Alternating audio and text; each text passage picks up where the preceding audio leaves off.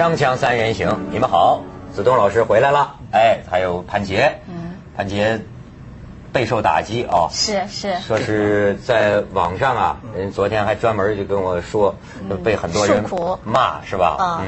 嗯，呃，基本上就是关于这个呃超级女生，呃，我们其实第一次谈的呢，我觉得我和子东老师谈的都是比较冷静。是吧？然后就大家觉得我们是这个太旁观者了啊，没有理解大家的这个粉丝的这个心情。然后呢，我又和这个啊文道又谈了一次，又超级了一次，又超级了一次。那么我就啊扮演这个剑靶的角色，我就把一些反对的意见啊说了。结果呢，就是网上的网友对我的这个言行大大为不满。呃，认为我这个太清高，自标榜是知识分子，呃，没有呃这个理解他们这个对超级女生的这个这个这个热爱啊，呃，然后我就发现这个呃，都希希望投票把我轰出去。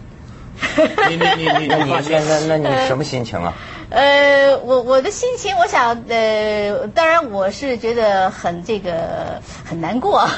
你就你就在五进三的过程当中被淘汰，是，然后大家就来安慰你，对不对？不过我告诉你，你这你这你这个观点，领导一定会很重视。领导会，我估计这样节目办不下去，明年可能领导就会提防，因为他不太太危险。你也找骂呢？太危险了，因为因为这个重要的不是唱歌，重要的是一人一票制。但是这个这个以后你要是这个形式内容根本不重要，这个形式要是推广下去的话，这个非常非常。你看这知识分子上纲上线，这就是。哎，你你说的这话我补充一下啊，我觉得那天呢确实是这个话没有说清楚，呃，我自己的这个呃表达方式不是太好，呃，我想说的基本上一点就是说，我认为它就是一个真人秀的一个节目，那么我。就像我们第一次讲的，就是说，我觉得这个这个它本身的这个价值啊是有目共睹的，呃，但是问题就是说，我觉得就是说也用不着，就是为这个秀呢，就是穿上非常美丽的衣服，把它也是上纲上线的，因为我觉得两种的上纲上线呢，其实都没有什么必要。嗨，潘姐，我跟你说这个东西啊，呃，聊天啊。就得有个抬杠的啊！有的时候啊，你你也说你的，别人也骂你的。我觉得进入咱们这个新世纪啊，新世纪啊，最大的关键词是什么呀？民意啊！那民意说说白了是什么？你知道民意的本质是什么？民意的本质就叫个人意见。你有你的个人意见，他有他的个人意见。你说你的，他骂他的。不就是这么要就是意见很多吗？意见总会吗？叫众生喧哗，谁都捂着，谁都不想让对方说话，谁要让我说。其实人家观众骂你，这个前提也是因为你有权利在媒体上说了你的呀。那他还没权在这儿说呢，他只在网络上说说。其实他的这个话语权已经比你低了。所以，你对不对？咱们其实拥有比观众更垄断的话语权。所以人家骂你，我觉得我跟你说，出丑就是我们的工作，挨骂就是我们的本分。就你 让大家，就像网友说的，我让大家发泄了一下。不是跟这个超女，我跟你说，你不觉得现在社会残酷？说白了，我跟你讲，我也不安慰你，这是个残酷的社会，残酷嘛，干这行。就得能刀枪不入。我跟你说，更高境界还不是刀枪不入，入还得入入啊！因为民意民意的特点是什么？它的语言充满了民间色彩，可能很尖刻，可能很刻薄，可能很过头。可你要真能金钟罩铁布衫，你有这个能力了，我跟你说，他那个意见里有好的，能帮助咱们这个进步。这是我。切身的这个感受，骂我的骂了我多少年了，十几年了，我 这我不就是在骂声当中逐渐成长的吗？成长。观众说也不是成长，逐渐退步的吗？行，这事儿过去了啊。呃，但是最近咱们这嘉宾好像是挺点背的啊。这个子东老师今天早上来，居然在电梯里给困住了。对对，就是就是到一半的时候，突然急剧的往下降，我下来的就失重的那种，然后降了一个档一下就停住了。停住了以后，三然后所有的开关就动不了了。好，那就也不能上也不能下，然后有一个数字，然后我就好在他能通话。那通话呢，他就他就我就告诉他了，我说我现在困在里边这样这样情况。他说，你别接，我们马上找人什么什么什么。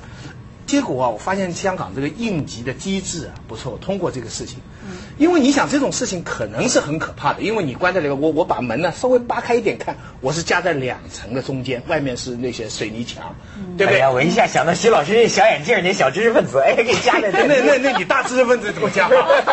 你你你你大劳动人民，你能把那门搬开吗？你也搬不了。一个你电梯里就我一个人，而且里面什么什什么都，然后呢，他们马上关心的就是说你有没有不舒服。那个话，那个那通过可以，你有没有不舒服？有没有晕眩？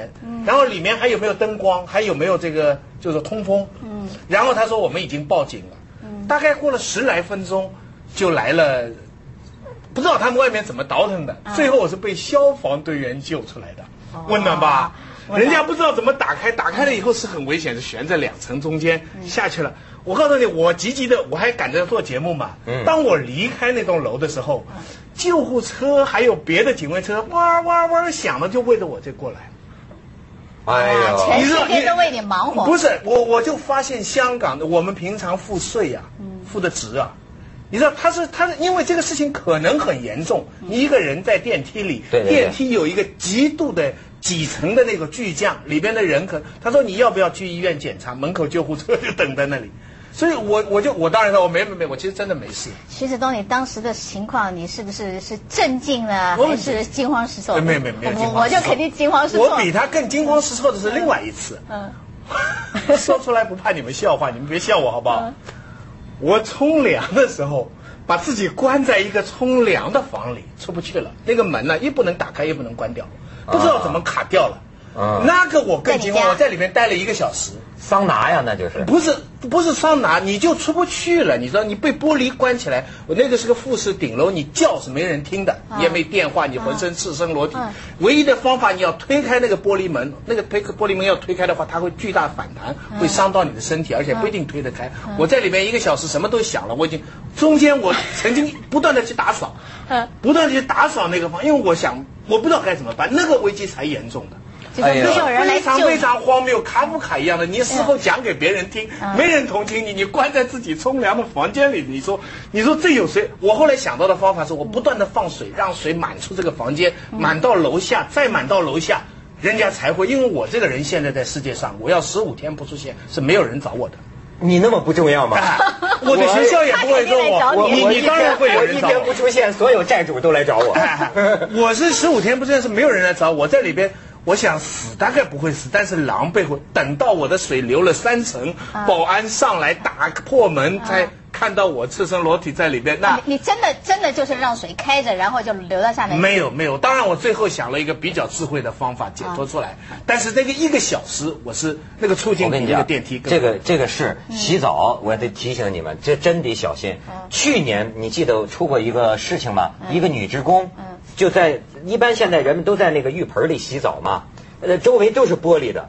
你要知道，他脚一滑，他脚底下一滑，他也就是这样，咔叽磕在玻璃上了，大动脉，对，玻璃穿破，哎呦，死了。大出血就死了。我我事后跟跟我朋友说，他说你亏的没有推那个门。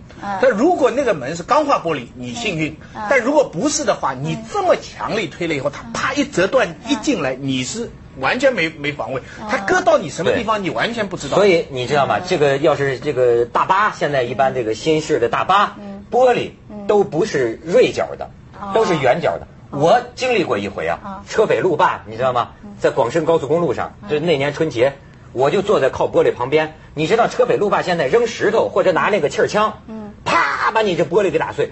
就在我耳边呢，哗一下子，这一伸，我这脖子里边，这个腰里边，它是钢化玻璃碎，但是我这毫发无伤，对，就是像那个玻璃卷角。然后一看那司机就是有经验的，啊，砰家没踩刹车，反而踩油门，嗯，加速走，然后跟前面广州那边联络，广州那边说别停车，别停车，你知道车匪路霸就是让你停车，对，你一停车，咵上去哄抢你一个车上的那个，哎，说到这，我要跟你们讲，啊，最近深圳出了个大事儿，对。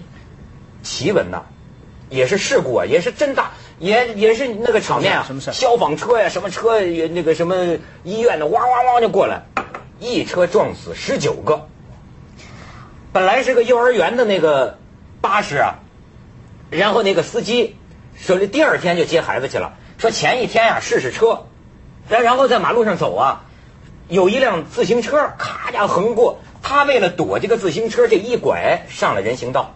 人行道上全是人呐，你知道，我我觉得他有可能是不是说本来要踩刹车，但是踩了油门了。对，不，但是还有一种报上讲是他穿拖鞋，他穿拖鞋，反正这个车呀。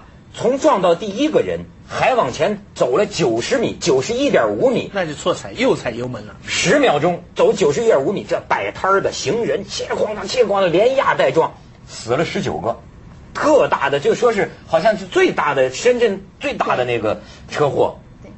我当时看到这个这个照片的时候，我是觉得真是浑身好，这个汗毛都竖起来了，因为确实是看到一地的这个碎屑，然后就看到很多人就是躺在地下，就你可以想象当时的时候冲过去的时候，这所有的人是在他说在十秒钟这个车祸就发生了。但是呢，就说如果说他能够踩上刹车的话呢，他是四五秒钟他就可以把刹刹车踩停了。但是这个司机呢，就是没有踩刹车，或者说他因为穿着拖鞋呀，我这个踩错了闸，这个又踩错了。我觉得这个我也有很有可能就是呃穿的这个拖鞋，因为我自己啊这两天穿拖鞋，呃因为夏天现在而且拖鞋现在很流行啊。穿这个，你确实是，你马就说你在踩这个和那个，因为拖鞋和这个鞋鞋和这个脚之间的它的这个松动嘛，你踩过去的时候呢，你经常是会踩不着的，而且踩不着呢，你可能就是刮在那个那个那个油呃那个那个闸门上，结果呢你就。说他旁边那个司机呃坐的那个幼儿园的老师就说，他说他是使劲的在转他的方向盘，结果越转呢，就是说他撞到的人越多，所以哎对对对，这个这个就是转转方向盘。哎，哎呀，现在这个这个恶性事件频仍啊。所以咱也不光不能光破坏深圳形象哈，也得破坏一下香港形象。当然也不是破坏，就是说恶性事件。今天我们公司讲，刚才文道我看还大声疾呼呢。香港香港也出一个，咱们先把这个警方帮警方锁定一下砍孩子的主谋啊。根据这个会影图形啊，就是这个样子。咱们先去下广告，锵锵三人行，广告之后见。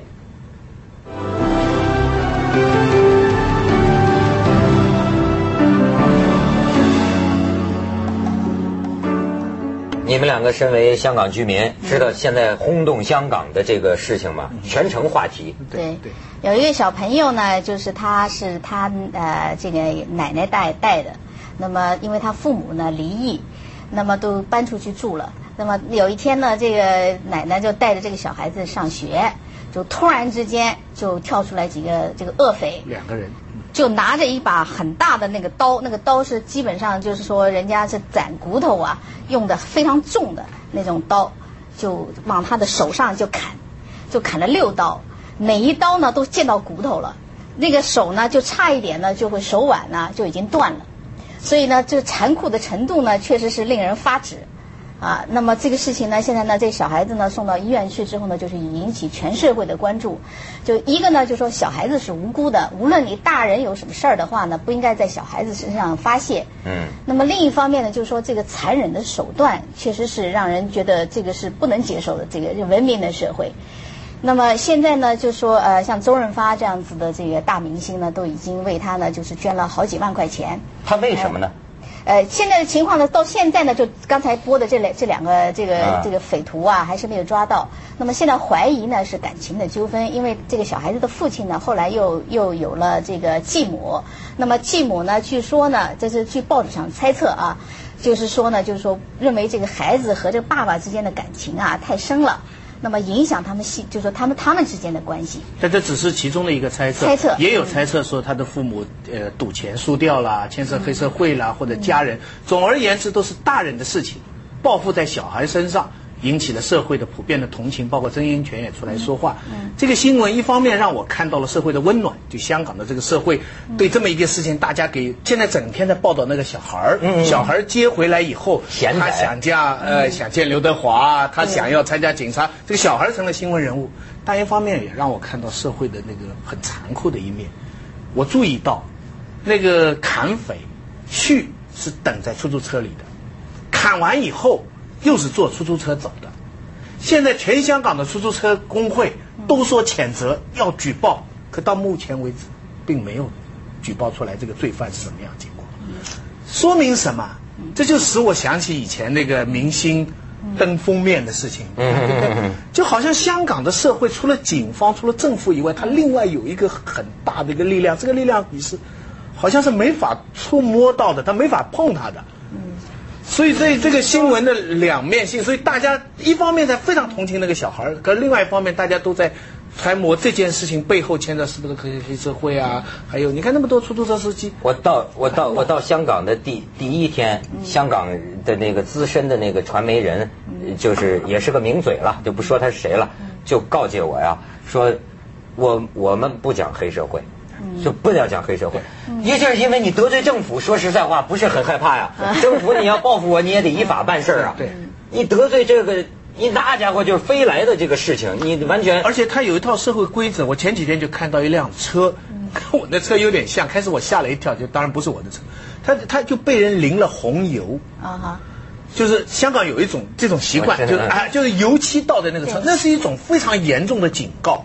旁边经过的人啊，都是很害怕的那种表情，说啊，你看他这个车被人淋红油了，嗯，就是说说他这这套社会规则，除了警察这个以外，这，你看，但是引引起我我最近做这方面事儿比较多，我就一直有个曾荫权说什么，我就发现这最近很有意思啊，你对比下深港两地这个政府首脑，曾荫权讲人神共愤，对吧？这家伙这是官员震怒了哈，人神共愤。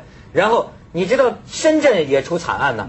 深圳市委书记李鸿忠说什么“天理难容”，野兽般的行为，就是说把那个孕妇，那个商场保安打了一整夜，打把肚里孩子都打死了。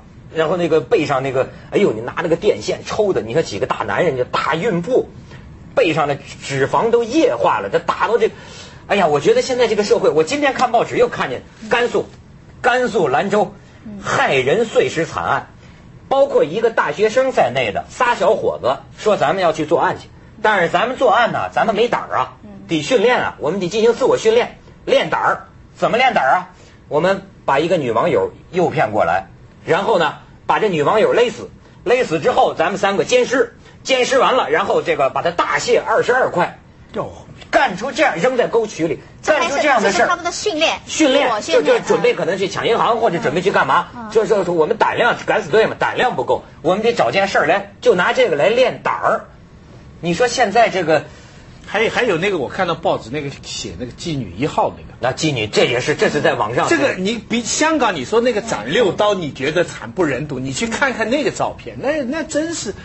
惨，怎么怎么你你不知道？就就就有两个罪犯，两个法郎妹，啊，两个法郎妹。所以今天我在报纸上也看见了嘛，呃，深圳市，你看这个某个区了，人家这个计划拿出十个亿来强化治安，这就是因因因应这种问题。嗯，俩法郎妹给两个白粉仔弄出租屋里去，嗯，一个关了八天，一个关了十一天，然后就是没日没夜的强暴那个性虐待，呃，那个。打拿那个这这这针呢刀啊刺脚趾扎指甲，反正你满清十大酷刑比那还酷刑，尤其是最后在这儿拿那个针头啊蘸墨水啊，这妓女一号妓女二号在两胯甚至女性的这个下身纹什么骚货贱货，弄弄的这俩姑娘，人家记者去采访都蒙蒙着头不见，说是最大的愿望是什么嘞？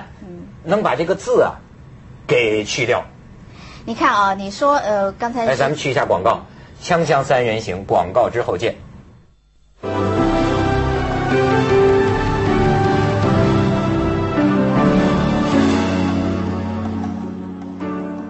哎，潘杰，那个徐子东刚才讲啊，说香港的这个黑社会啊，其实我觉得，如果黑社会真有黑社会的存在，并不见得一定是非常非常坏的事儿。啊，我为什么这么说呢？因为啊，我为什么这么说呢？因为经常呢，黑社会也是他们是道也有道的。啊，你当有一个团体存在的时候呢，他经常他往往的时候，他怎么样介入这个社会啊？他去抢什么人？他做什么事儿？其实他们之间都是有一个游戏规则的。就说你不要踩得太厉害，或者说你不要做出什么太引起公愤的事儿，因为这样子的话就会呃影响到你这个整个团体的这个在社会上的存在。所以在香港的。这个经常我们看到的黑社会的电影啊，都发现其实黑社会里面它是有一定的游戏规则的，而且往往呢，就是警察呢是知道这件事儿是在某个地盘发生，那么某某个地盘呢就要找某个人去讲述。那么往往呢，就说当你法律无法制裁他的时候呢，也能够通过这个警察和这个这个呃伙团里面的这个带头人呢，里面一起协商去解决一些问题。现在的情况，我觉得就是怎么呢？就是现在是你变成这个集团呢，是没有一个大集团，或者说你全是零零碎碎的人，然后你做了案之后呢，你不按规矩。你做完了之后呢，可能你马上就逃跑了，你跑到哪一个地方去，谁也找不到你。我相信这个这个斩六刀的这个人，说不定也是啊潜逃了，所以你根本就没法制裁他。所以你你当一个社会确实是治安情况很不好的时候，你如果真的有这样子一种集团存在的话，他说不定也能够找到一些规律，找到一些制裁的方式。可是你偏偏是现在呢，是这种规矩啊已经不在了。不过，不过，不过，你从从电影里看到的跟现实总归还是。对，我觉得你个女，你个女女士，你你怎么这么了解道上的规矩？我觉得这是可以理解，确实是可以理解。真的道上的规矩，我们要是懂，我们就发达了。啊，那当然，我当然只能够是从。不过，不过，我我我最近深圳我也碰到另外，我听到一另外一个人的事情啊，他是车上他。女的开车哈，就啪上来两个人就要抢他，最后他逃脱了，用了一个遥控的一个什么那个安全的系统，嗯，然后他跑去报警，然后他去跑去报警，你知道警察的反应是什么？啊，你那报报警机是什么牌的？那效果不错嘛，啊，比警方用的还好，是吧？先打听他那个，他们说可以打电话来断油的。接着下来为您播出《凤凰子夜快车》。